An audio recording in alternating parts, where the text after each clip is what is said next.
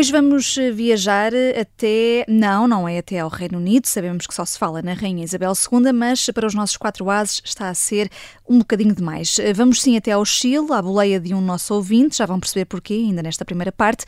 Depois, a jogada da semana é uma espécie de jogo do monopólio. Vamos parar em várias cidades de tema diferentes, mas são todos ligados. Quanto a dinheiro, a ver, vamos se há que chegue para empresas, se é preciso taxar lucros e afins. Susana Pralta, Luísa Guerra Conraria, Jorge Fernandes e João Marques de Almeida estão aqui prontos na mesa de jogo. Primeira carta, Ouros. Susana Pralta, ficaste a ferver no último Fora do Baralho.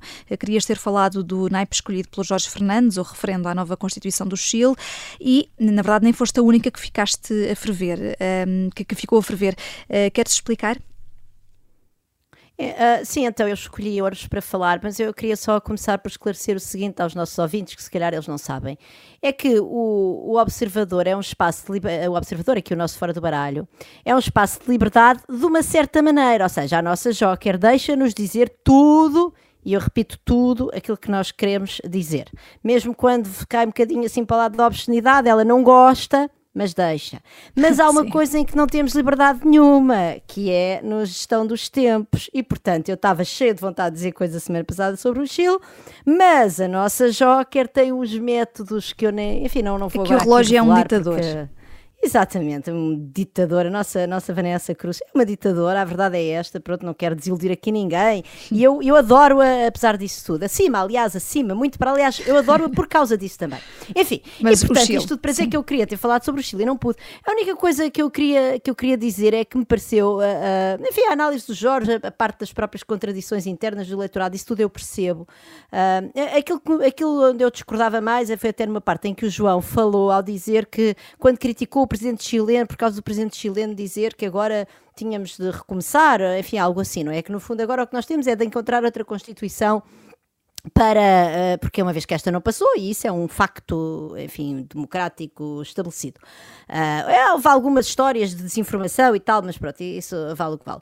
Uh, onde eu quero chegar assim, quer dizer, há um mandato prévio, também ele democrático, do, do, do, do eleitorado chileno para se mudar a Constituição. Isso é o primeiro ponto, e portanto, a mim parece-me que uh, o, o, Presidente esteve bem ao dizer, enfim, que ia terem atenção a esse primeiro mandato, e agora vai haver um processo de uma, de uma constituinte que vai ser obviamente complicado e demorado e que também não sabemos se vai chegar a bom porto. Isso era um primeiro ponto. E o segundo ponto é que quer dizer, eh, nós não nos podemos esquecer qual é a Constituição com que, estes, com que os chilenos vivem. E é uma Constituição que vem do tempo do Pinochet e, portanto, no Chile nunca houve uma verdadeira ruptura, uma revolução, como queremos chamar, uh, democrática. O, Pinochet, enfim, uh, foi um senador naquele país até à sua morte, verdadeiramente. Portanto, nunca houve um processo democrático de, de, de de ruptura e um, um, verdadeiro processo, não é? Como se deve fazer, de um regime que foi de, uma, de, um, de, uma, de um nível uh, de, de opressão. Uh,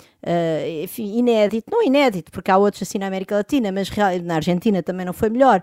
Uh, um, regime sem quaisquer liberdades políticas, um regime que matou pessoas, um regime que, que, que, que torturou pessoas e, portanto, é natural é que as pessoas queiram mudar a Constituição e eu julgo que isto faz um bocadinho quase parte das dores uh, de, de, transição, de uma transição democrática que nunca foi feita cabalmente, porque provavelmente foi feita sob a égide do ditador Augusto Pinochet, enfim, que é um, um homem que eu espero uh, que esteja, eu não, não, não, acredito na vida para além da morte, mas só houver, espero que ele esteja a arder nas chamas do inferno. E era isso que eu queria dizer. Jorge Fernandes, queres assistir aqui a Susana Pralta? Sim, eu concordo com tudo aquilo que a Susana disse. Enfim, esta, este, este nosso regresso ao tema do, do Chile foi suscitado pelo, pelo, pelo simpático e-mail de um ouvinte que recebemos e a quem mandamos uma grande saudação, alguém que nos ouve, enfim, tão longínquamente.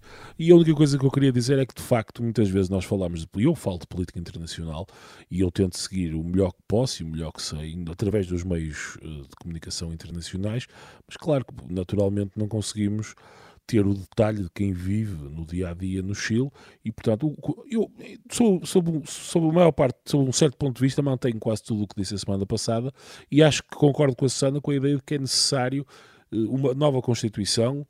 No entanto, essa Constituição tem que ser um equilíbrio entre as forças mais conservadoras, as forças de direita, as forças de esquerda e acima de tudo, que possa respeitar quaisquer que sejam as opções conjunturais dos chilenos no futuro, nos próximos 20 ou 30 anos. Este ouvinte hum, também clarificou que eh, a proposta constitucional não veio do atual presidente eh, e eu tinha lançado assim o tema hum, na, na, no último Fora do Baralho. Eh, o processo constituinte começou pelas mãos do ex-presidente Pinheira. João Marcos Almeida, queres trunfar aqui a Susana e o Jorge, ou um deles? Quero. Sobretudo porque fui eu que irritei a Susana e espero não irritá-la mais. Eu só vou falar do, do, voto. Houve um voto popular, certo? Com 80%, cerca de 80% de participação. Bom, eu só posso tirar duas conclusões. A primeira é que quem apresentou uh, a Constituição a referendo, e mesmo que o processo tenha sido iniciado pelo antigo Presidente, foi seguramente concluído pelo atual Presidente, não foi contra a vontade dele que fez o referendo, uh, foi incompetente. Pelo menos é, foi a resposta dos chilenos uh, não, não, não aceitaram a Constituição que lhes foi apresentada. E isto tem peso. Um referendo é para ser levado a sério. Quer dizer, eles recusaram esta Constituição. Uh, ou recusaram a proposta que foi feita. Em segundo lugar, um ponto também importante. Eu compreendo o argumento que a, a, Constituição ainda em vigor foi aprovada num regime ditatorial, numa ditadura. Mas a verdade é que para os chilenos que votaram neste referendo, cerca de 80%, uma grande maioria da população, esse fator aparentemente não é o mais importante nem o mais relevante. Porque mesmo que eles não concordassem com, esta proposta de Constituição, se o fator da outra ter sido feita em ditadura e esta democracia, então pelo menos teriam aceito, aceito esta porque esta é feita em democracia e não em ditadura. Portanto, o facto da outra ter sido feita em ditadura não é o fator mais relevante para os chilenos. Há outros fatores mais relevantes para os chilenos, aparentemente, segundo o resultado do referendo. É só isso que eu quero dizer. Portanto, Hugo Messias, nosso ouvinte, eh, ouvinte a partir do Chile, ele vive lá, eh, esperamos que esteja hoje a ouvir-nos também e como vê ou ouve esta discussão, eh, poderia dar aqui pano para mangas, pode ser que voltemos a ela numa, numa futura jogada.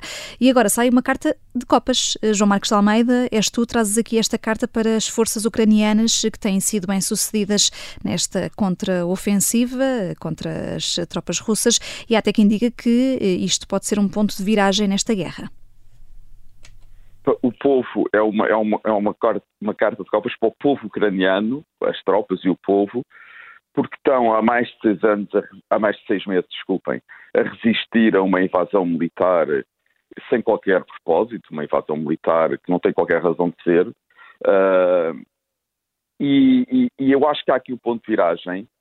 Uh, não, não acho que, que a partir de agora estejamos a, a, a, pouco, a pouco tempo de uma vitória militar da Ucrânia. Acho que é muito difícil para a Ucrânia recuperar todos os territórios ocupados pelas tropas russas. E António Guterres até veio dizer que a guerra está longe do fim, depois de ter conversado com. Vladimir Putin. É verdade, eu acho que a guerra está longe do fim. Putin nunca aceitará uh, um tratado de paz com Zelensky, não vale a pena ter qualquer ilusão sobre isso. Aliás, na terça-feira, o chanceler alemão também teve uma longa uh, chamada de 90 minutos com Putin, pediu-lhe para se sentar à mesa das negociações para assinar um tratado de paz e ele recusou. Mas o que, o que esta viragem mostra é claramente a incapacidade da Rússia de ganhar esta guerra uh, por meios militares convencionais. A Rússia não vai ser capaz de ganhar.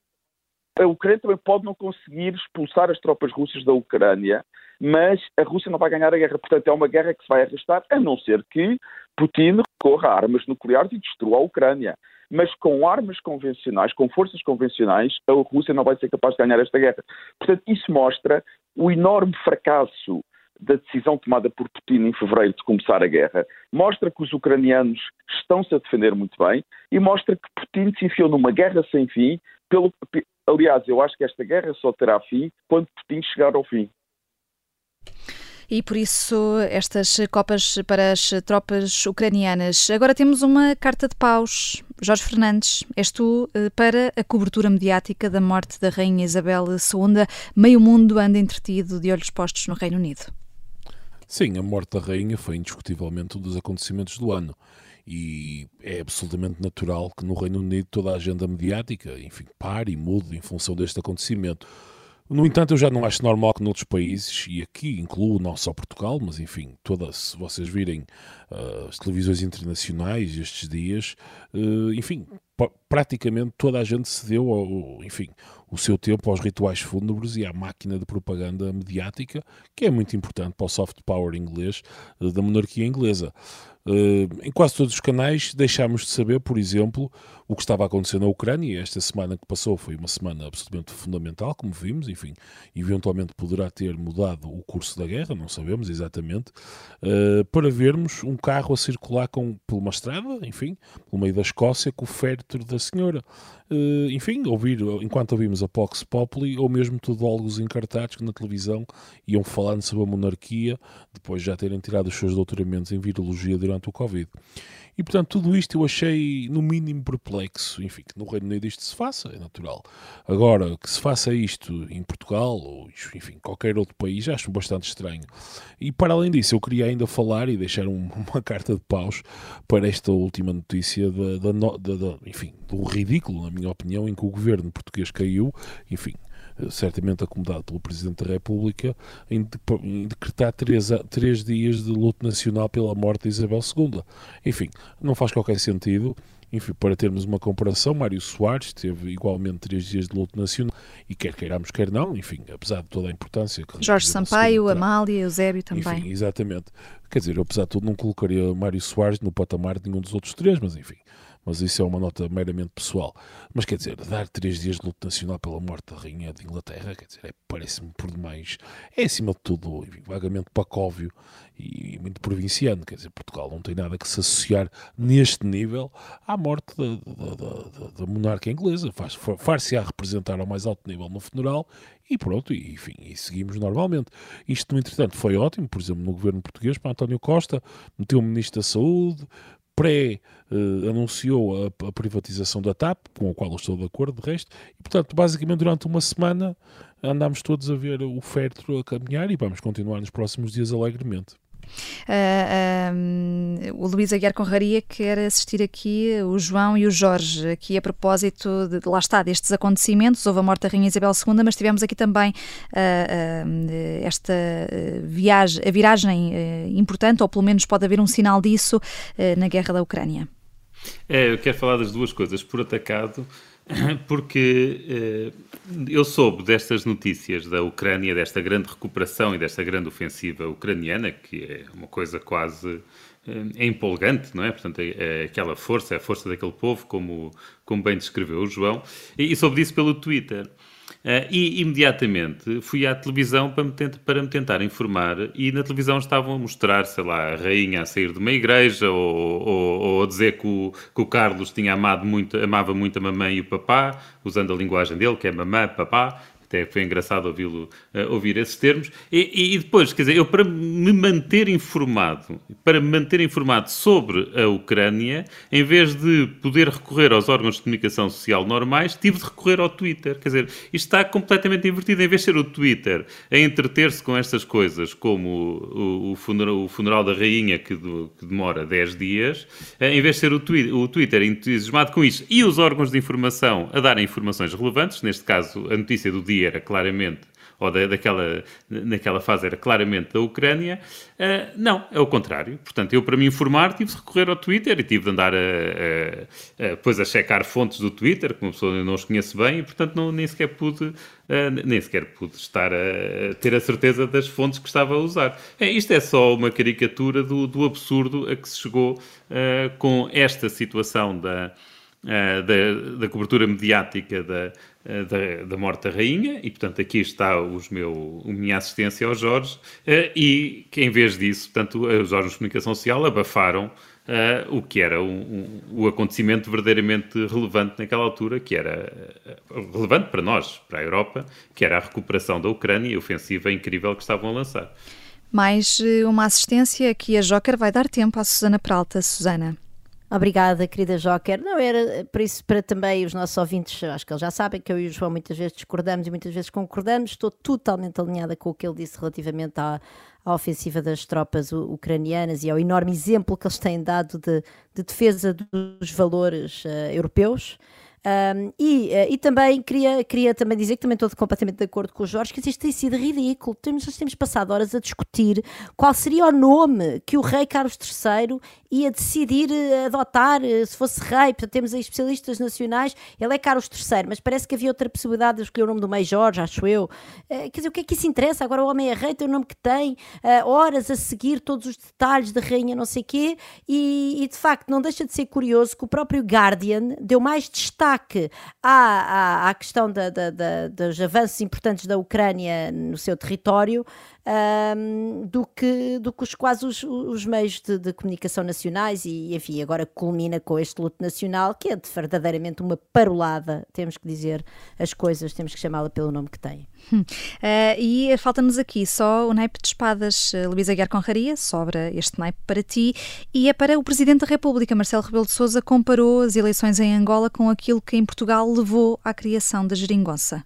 Uh, e dizendo exatamente que a discussão que há, a comparar a discussão que existe sobre a legitimidade do novo governo de Angola com a legitimidade que se levantou em Portugal relativamente à geringonça. Quer dizer, é uma coisa absolutamente incrível e, e é especialmente incrível porque logo a seguir às eleições, João Lourenço, portanto, o líder do EPLA, a comentar os resultados das eleições, já, já, já portanto, já, logo nessa altura, ele João Lourenço deu uma facada a Portugal, invocando precisamente a geringonça. Eu lembro que o que ele disse foi: temos legitimidade para governar sozinhos, não temos necessidade de fazer nenhuma geringonça. Foram Portanto, isso são palavras. palavras isto são as palavras de João Lourenço e, portanto, agora Marcelo Belo Souza vem dar caução a estas palavras, quer queira, quer não, ao comparar as coisas e ao pôr nestes termos.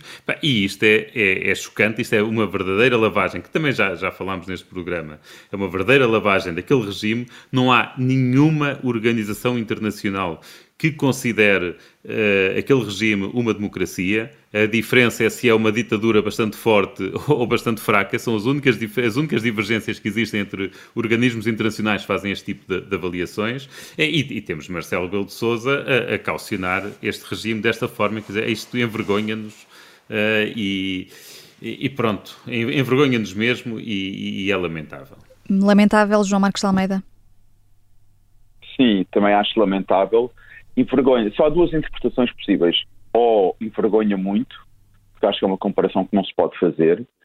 A Angola é um regime de um partido único, foi assim desde a sua, o mesmo partido tem estado no governo desde a independência. Portugal não, graças a Deus, é uma democracia pluralista. Mas depois há uma segunda coisa que também é preocupante, é que se Marcelo faz esta comparação e se tem alguma razão de ser, então é muito preocupante. O que é que ele sabe que nós não sabemos que o leva a comparar Portugal com Angola? Susana? Isso é que me preocupa muito. Eu gostava de saber se o presidente não tem assessores, pessoas que lhe preparam estas visitas, porque já foi a barraca que foi quando foi a ter com o Bolsonaro com fotografias, anti, uh, cartazes anti-aborto, não sei o quê. E agora, quer dizer, se queria mesmo ir à posse do João Lourenço, que enfim eu já tenho dúvidas sobre se é boa decisão, podiam-lhe ter instruído para estar caladinho, caladinho. Agora isto é uma pouca vergonha, eu subscrevo o que o João muito disse, bem, ele sabe coisas bem. sobre e a nossa agora, democracia que as diga. Temos propostas de Bruxelas, uma delas até é de apoio às PMEs e também também para taxar lucros, já lá vamos, eh, e temos ao mesmo tempo apoios frescos, bem frescos do governo português, eh, precisamente para as empresas, depois eh, dos apoios para as famílias.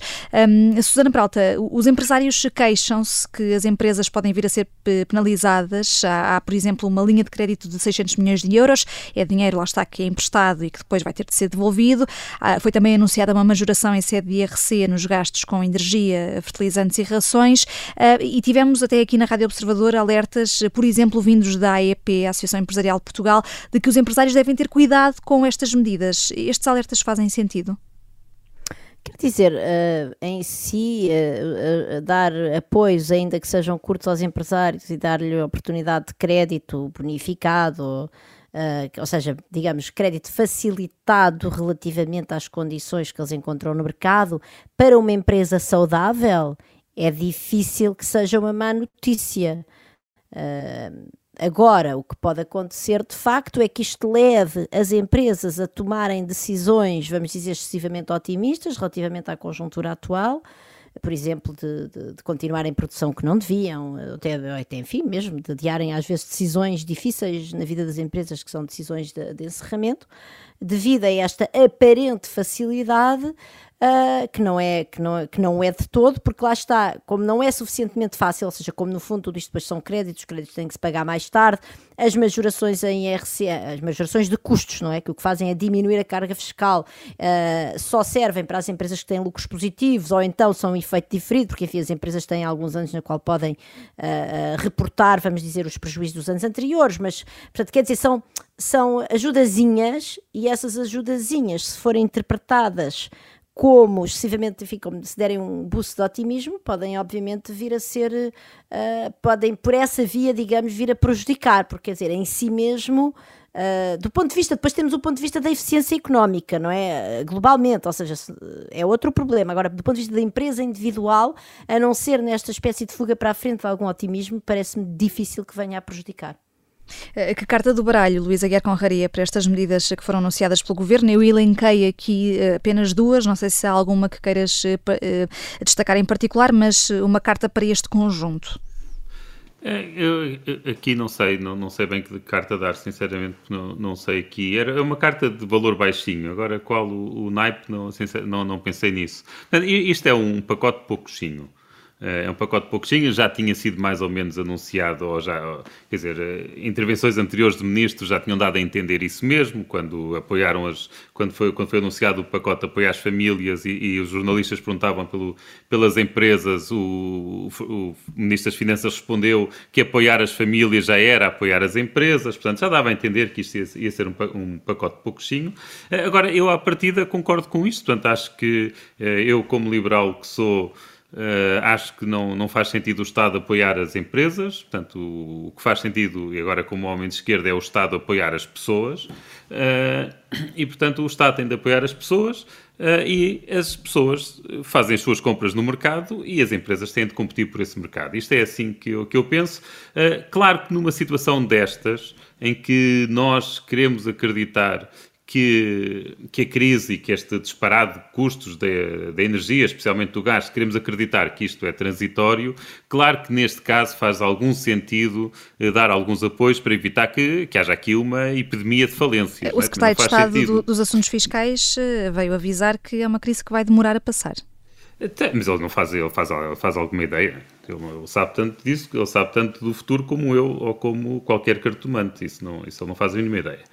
Uh, mas desculpa, agora perdi-me do raciocínio. Ah, já sei. E portanto, se acreditarmos que a crise é temporária, eh, não faz sentido deixar montes de empresas irem à falência, depois isto traduz-se numa destruição enorme de capital. E portanto, estes balõezinhos de oxigênio uh, ajudam. Uh, se ele de facto acredita que, que, que, a crise vem para ficar, então ainda mais questionável é de facto estes apoios. Então o que tinha de estar a fazer era aguardar dinheiro para pagar subsídios de desemprego e sermos generosos com os subsídios, subsídios de desemprego. Mas pronto, deixemos isso, deixemos esse pessimismo para para daqui a seis meses se virmos que de facto isto não passa, ou daqui a um ano. Eh, mas já agora, é. aproveitando ainda o, aqui os nossos economistas, eh, fazia sentido dar, injetar dinheiro diretamente nas empresas como foi feito com as famílias?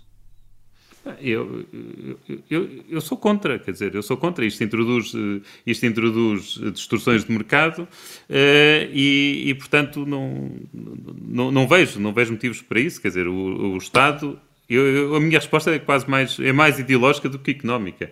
O Estado deve apoiar pessoas. As empresas são entidades abstratas. Uh, o Estado deve apoiar pessoas. E, portanto, são, são as pessoas que o, Estado deve apoiar e não as empresas diretamente. Isso apenas vai permitir que haja, que haja destruções da concorrência, uh, empresas que deviam ir à falência que não vão, empresas que, por qualquer motivo, porque o diretor financeiro é amigo do, do secretário de Estado, conseguem aceder aos fundos que os outros não conseguem, uh, porque nós sabemos que as coisas também são feitas assim, não, e ainda mais em Portugal. É, eu, eu, posso dizer, eu, posso, eu concordo completamente com o Luís, porque repara, há um ponto que eu acho que é muito importante as pessoas perceberem, ou seja, nós não queremos nunca deixar nenhuma, nenhuma família desaparecer, abrir falência. Há a questão das falências pessoais, não é disso que eu estou a falar, de excesso de crédito, estou a falar, quer dizer, uma família não é para ficar, para desaparecer do mapa da economia, jamais, não é? Portanto, As famílias, em princípio, uma família em dificuldades, nós queremos sempre ajudar, sempre. Uma empresa em dificuldades, nós não queremos sempre ajudar. Às vezes o que nós queremos é que aquela empresa vá à falência, tínhamos de ter, enfim, um processo de falências rápido, etc., expedito, para aquele trabalho, fator trabalho, as máquinas, o capital financeiro que está empatado naquela empresa se libertar para criar valor no outro lado da economia. E é por isso é que é muito importante estas ajudas uh, serem sempre apenas com participações, enfim, podemos discutir se queremos algumas ou não,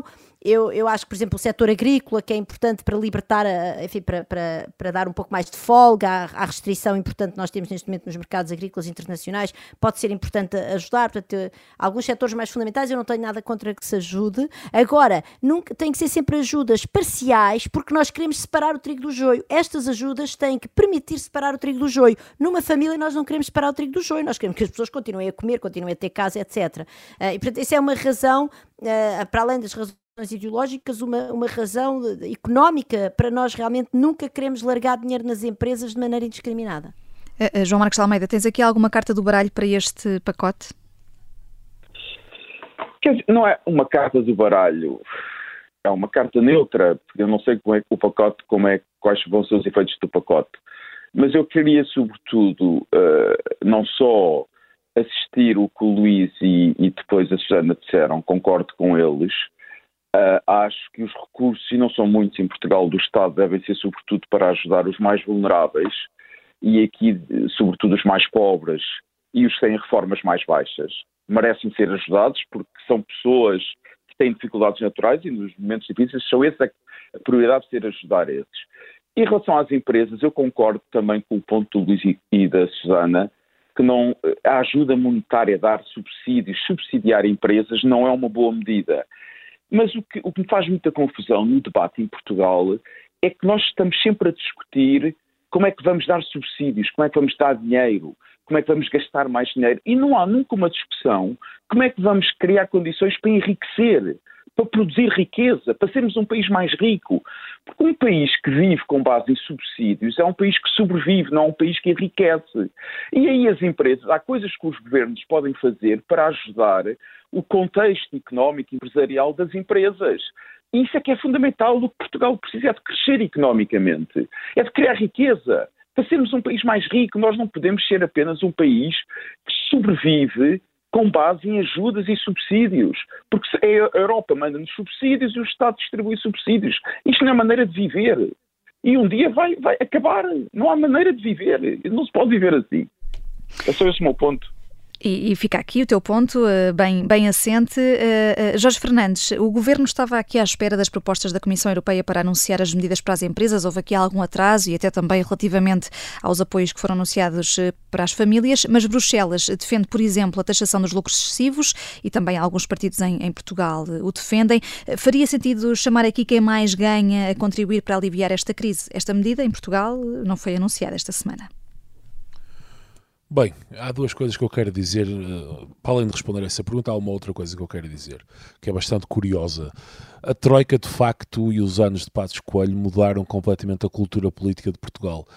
António Costa está a fazer, e bem, na minha opinião, está a ser realista, os recursos são muito escassos em Portugal, mas se em 2008, 2009 José Sócrates na altura o governo do PS gastaram um bocadinho sem pensar no amanhã, realmente a cultura política portuguesa foi alterada com os anos da Troika e toda a gente, aliás, até o Bloco de Esquerda hoje em dia diz isso, que as contas certas são importantes, que não podemos abrir a bolsa e gastar desmesuradamente numa situação que até poderia ter sentido um gasto grande e forte no momento, sem pensarmos no que vai acontecer amanhã. Enfim, no caso das empresas, corremos o risco sério, na minha opinião, enfim, eu não sou economista, mas parece-me evidente que corremos o risco seríssimo de estarmos a, a, subsidiar empresas que são autênticos zombies, não é? Que, enfim, que dentro de meses poderiam estar na falência.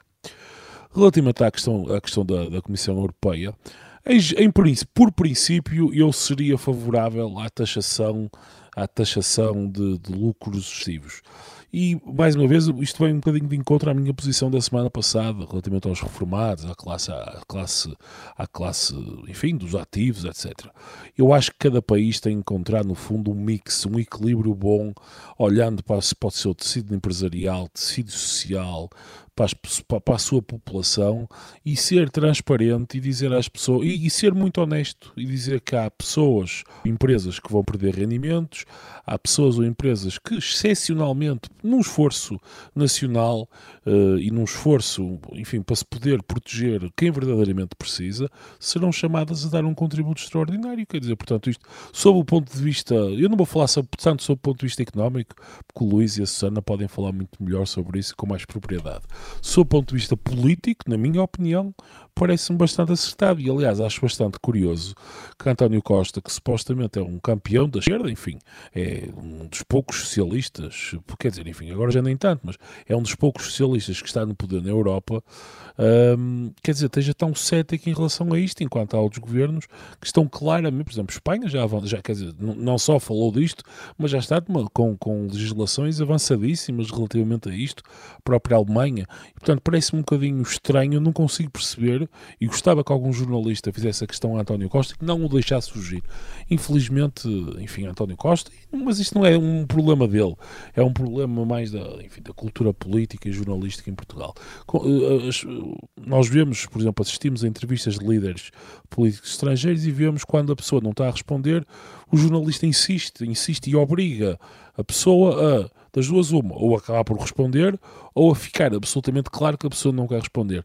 Em Portugal, quando a pessoa não dá uma resposta, muda-se para a pergunta seguinte. Portanto, eu tenho um bocadinho de pena que nós Mas, não Jorge, saibamos de facto. Jorge, de... os ordenados dos jornalistas vêm de subsídios do Estado. O pois, observador foi é... o único órgão de comunicação social que não aceitou a ajuda do, do governo durante o período da, da pandemia. É verdade, eu concordo absolutamente. Quer dizer, alguém tem dúvidas que isto limita a liberdade de informação não tenho, e, sobretudo, a liberdade de confrontar o poder. Porque a liberdade eu não tenho a mais pequena, eu concordo absolutamente com aquilo que O que é importante é saber confrontar o poder e não ter Exatamente. medo de confrontar o poder. Esse não, é que é o eu, portanto, eu, no, quer dizer, no, no fogo estava que António Costa justificasse a sua posição, quer dizer, qual é a posição que ele tem, se é que tem uma, e porquê. Portanto, do ponto de vista abstrato, eu concordo com a medida e acho que seria interessante, mas acho que seria importante que ele, que ele a colocasse numa perspectiva geral da sociedade, dizer, bem, vamos proteger estas pessoas mais pobres através disto, através daquilo, portanto, quer dizer, uma perspectiva integrada de tudo isto e não uns enxertos que se vão fazendo, assim, numas medidas que se apresentam aqui e acolá. Infelizmente, acho que isso não vai acontecer. Fica, portanto, aqui também eh, esta opinião sobre os lucros excessivos, que é a tal proposta da, da, Comissão Europeia. Portugal, eh, pelo menos para já, não vai avançar com isso. O PS tem definido aqui uma harmonização a nível dos, dos 27, do bloco comunitário, eh, e depois, enfim, depois logo se vê. Queríamos também falar aqui sobre esse. posso só dizer uma coisa sobre isso? Sim. Não é certo que Portugal não possa avançar sobre isso, porque isto é uma proposta da Comissão Europeia para um regulamento europeu que irá ser aprovado pelo Conselho durante o próximo mês.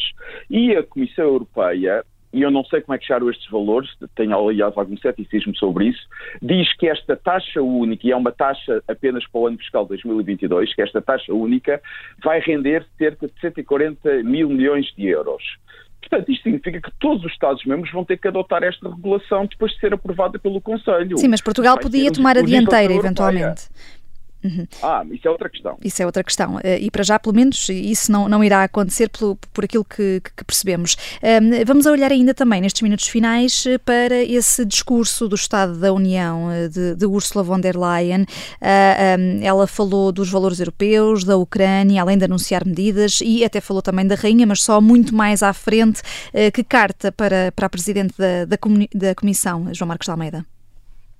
Dou copas copas à Presidente da Comissão Europeia, não só pelo discurso, eu acho que o discurso foi muito bom, mas não só pelo discurso, acho que ela tem, tem, tem tido uma presidência da Comissão Europeia muito boa, muito competente, uh, sobretudo na, na, segunda metade da pandemia e depois, desde o início da guerra.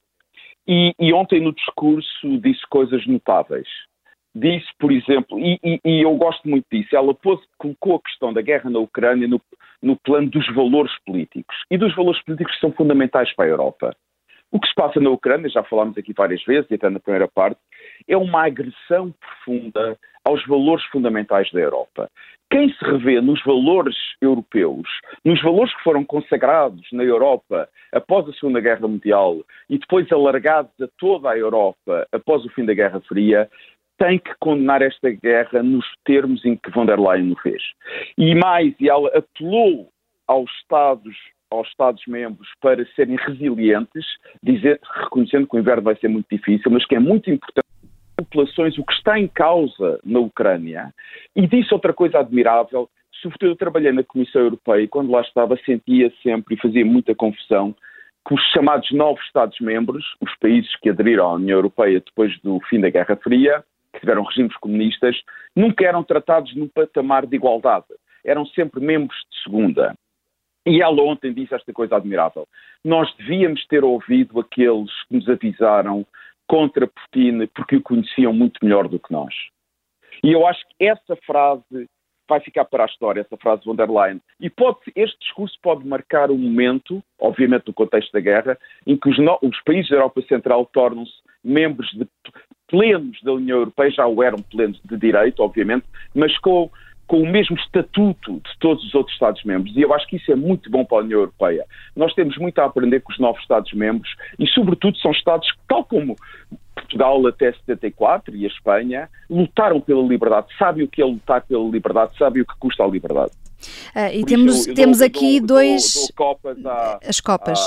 Von der Leyen. Uhum. E temos aqui dois jogadores que normalmente estão em rota de colisão, mas que uh, já percebemos desde o início do programa, hoje estão aqui até bastante uh, lado a lado, de mãos dadas. Susana Prata, tu também estás ursulista digamos foi, assim. Foi extraordinário, eu queria concordar com o João, a minha rainha de copas, a Ursula von der Leyen, impecavelmente vestida com as cores da Ucrânia, que são também as cores do Parlamento Europeu.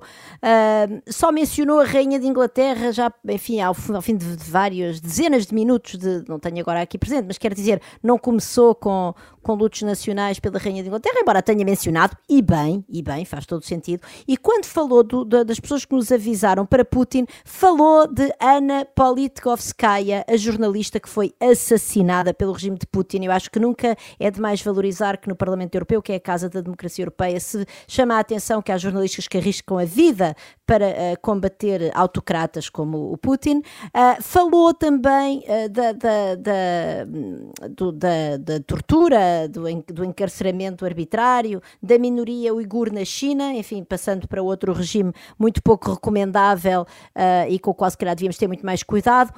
e, portanto, desse ponto de vista, também teve bem quando falou da inflação, etc. Mas eu queria reforçar esse conteúdo político. Quando entra no Parlamento com a primeira-dama ucraniana, começa por se dirigir a ela. Foi de facto um grande momento do Ursula von der Leyen. Uh, o Luís Aguiar Correria está aqui a dizer-me que concorda a 100% contigo. Já o Jorge Fernandes está um pouco cético. 30 segundos, Jorge. Não, acho que foi um, acho que foi um bom. Acho que algumas frases foram muito felizes, como o João disse. Acho que a coisa foi muito bem coreografada acima de tudo. E isto também é importante, os rituais são importantes na democracia. No entanto, acho eu estou um bocadinho mais cético relativamente, não tanto à posição da União Europeia quanto à guerra, que é absolutamente clara e inequívoca. Agora, acho que a União Europeia tem instrumentos para fazer muito mais, assim haja vontade política. Eu, há pouco, por, o João estávamos a falar há, há pouco do, do, potencial, do potencial lucro que viria de um imposto extraordinário de 140 mil milhões num único ano. Enfim, eu há bocadinho fiz, um, fiz uma pesquisa muito rápida no Google e a União Europeia continua a gastar 65 mil milhões de euros por ano na PAC que é para agradar aos franceses, fundamentalmente, e isso não só cria distorções do mercado internacional da agricultura, quer dizer, isto não é, isto não é uma, uma coisa à parte, isto é, há uma grande parte do orçamento comunitário que é desperdiçado neste momento, impede que países muito mais pobres que os países europeus se desenvolvam, exportem para a Europa, e se calhar eh, há muito dinheiro que, que existe dentro da União Europeia já e que poderia ser alocado para coisas que seriam muito importantes e talvez a guerra possa ser, eh, dentro das coisas muito negativas que traz, um bom mecanismo de, de, mudança exógeno, que obriga a Europa realmente, força a Europa à, à, transição climática, à transição energética e deixe de desperdiçar, por exemplo, 65 mil milhões de euros por ano na PAC. É Portanto, quase todos, não todos, mas quase todos os corações do Fora do Baralho estão com Ursula von der Leyen e continuaremos aqui, como sempre, às sextas-feiras, depois do Jornal do Meio-Dia, na Rádio Observador, com repetição à noite, no mesmo dia, depois das oito. E para quem mesmo assim não conseguiu ouvir, estamos no ar às nove da manhã ao sábado e sempre também, claro, no conforto do podcast. Até para a semana.